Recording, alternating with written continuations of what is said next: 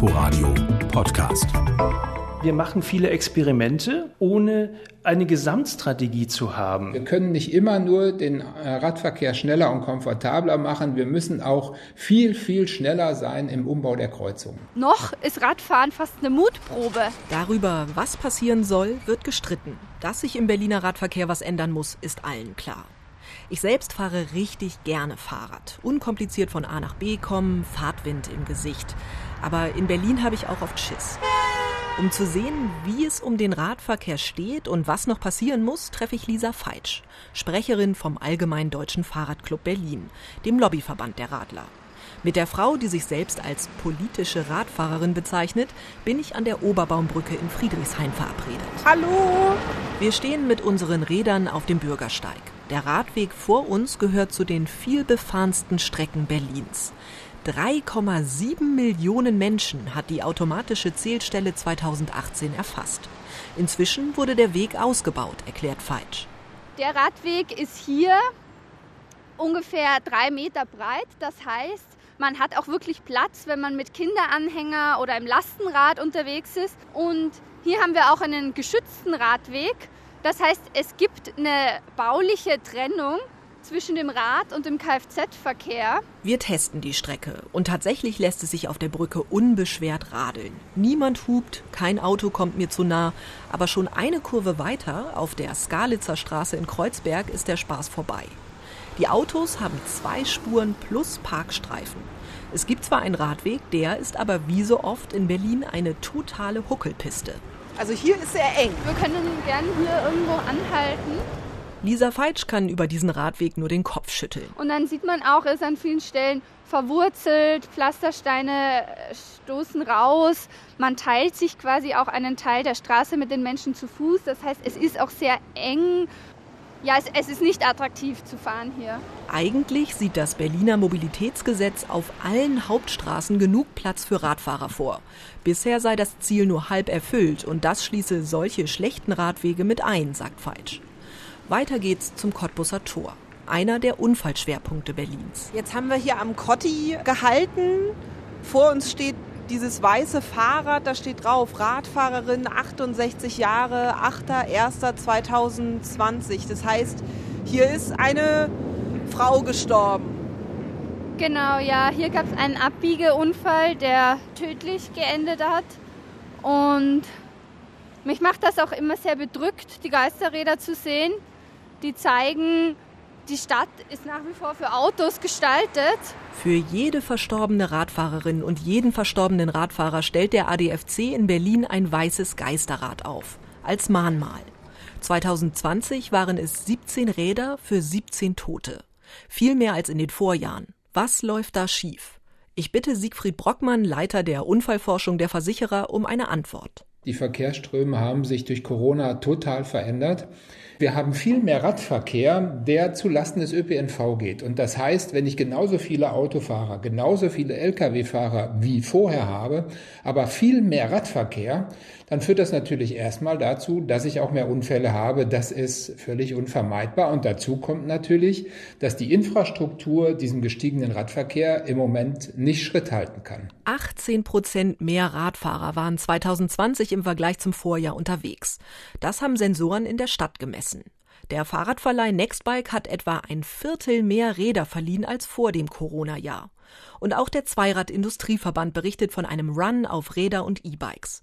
Wenn die Radwege einmal besser sind, werden sie noch mehr Menschen anziehen. Das Problem ist nur, dass wir nicht gleichzeitig die kritischen Situationen entschärfen und da müssen wir viel, viel mehr Energie investieren. Auch Lisa Feitsch vom ADFC fordert bessere Ampelschaltungen und mehr Sicht durch weniger zugeparkte Kreuzungen.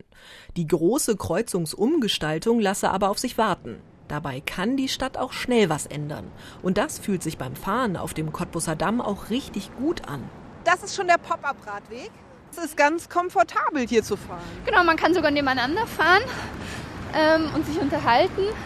Und man sieht links von uns die parkenden Autos, die hier durch die temporär aufgestellten äh, Baustellen parken, davon abgehalten werden, den Radstreifen zuzuparken. Wir rollen entspannt über den Pop-up-Radweg.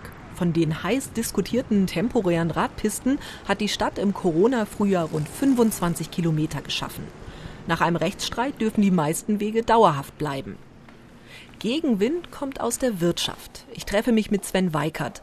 Der Geschäftsführer der Unternehmensverbände Berlin-Brandenburg findet, dass andere Verkehrsteilnehmer bei der Pop-up-Idee übergangen wurden. Für uns ist ja der Wirtschaftsverkehr wichtig und wir haben, die Kantstraße ist bei uns um die Ecke, gesehen, dass dort keine Lieferzonen existieren. Die Lieferfahrzeuge müssen jetzt in der Kreuzung stehen und dort entladen. Das ist hochgefährlich, ist auch verboten. Und deshalb sind Pop-up-Radwege eben ein Ort, der auch neue Probleme und neue Gefahren schafft. Was wir brauchen, ist, uns die Straße gesamt anzusehen und auch die Verkehrsteilnehmer, die wir auf dieser Straße haben, bis hin zum ÖPNV, auch sozusagen einzubinden. In der Kantstraße steht der Bus im Stau. Auch Weikert wünscht sich eine Verkehrswende, mehr Sicherheit und weniger parkende Autos auf der Straße. Was ihm fehlt, ist eine vernünftige Verkehrsprognose. Wir machen hier Veränderungen, ohne auch nur ansatzweise uns die Verkehrssituation vorher analysiert zu haben. Die Pop-up-Wege oder auch die derzeit autofreie Friedrichstraße für Weikert sind das Experimente am offenen Herzen. Für ADFC-Sprecherin Feitsch dagegen sinnvolle Teststrecken. Wir radeln weiter Richtung Sonnenallee und stehen als Radfahrerinnen vor dem Nichts. Und hier ist Schluss mit Pop-up-Radweg, hier endet er im Nichts. Genau, hier endet der Pop-up-Radweg und hier endet auch Kreuzberg. Und wir fahren weiter in Neukölln und an der Bezirksgrenze plötzlich weiter ohne Radweg. Mein Fahrgefühl ändert sich um 180 Grad. Statt einer eigenen Spur habe ich Herzklopfen. Auf der einen Seite parken die Autos, auf der anderen überholen sie mich viel zu dicht. Ein Bus will vorbei, ich kann nicht ausweichen, ätzend. Wir fahren rechts ran. Unangenehm, den Bus im Rücken. Oh. Es ist eine der typischen Straßen Berlins, die zeigt, noch ist Radfahren fast eine Mutprobe, aber das darf es nicht bleiben. Am Steuer verhalten sich viele rücksichtslos, am Lenker aber leider auch. Berlins Polizeipräsidentin Barbara Slowik hat deshalb 2020 sogar eine Kennzeichenpflicht für Fahrräder vorgeschlagen. Das dürfte auch im Verkehrsausschuss noch Thema werden. Der Vorsitzende, CDU-Politiker Oliver Frederici, erklärt am Telefon, warum er den Vorschlag für richtig hält. Weil wir sehen viele Rotlichtverstöße von Radfahrern, aber wir sehen auch viele Unfälle, es werden Leute angefahren und ähnliches. Radler flüchten dann und man kann ihrer nicht habhaft werden. Das ist ein großes Problem bei der Aufklärung. Ich möchte wissen, wie Radverkehrexperten den Vorschlag einordnen. Einer von ihnen ist Maximilian Hohr von der TU Berlin, Fachmann für urbane Fahrradkulturen. Ist das aus Ihrer Sicht eine gute Idee, eine schlechte Idee? Das ist ganz klar eine schlechte Idee, weil es natürlich erstens ziemlich ungerecht ist, wenn man darüber nachdenkt, wie stark bestimmte Verkehrsträger und da vor allem das Fahrrad, auch das zu Fuß gehen, gegenüber dem Autoverkehr, eben, sag ich mal, diskriminiert werden, so richtig systematisch.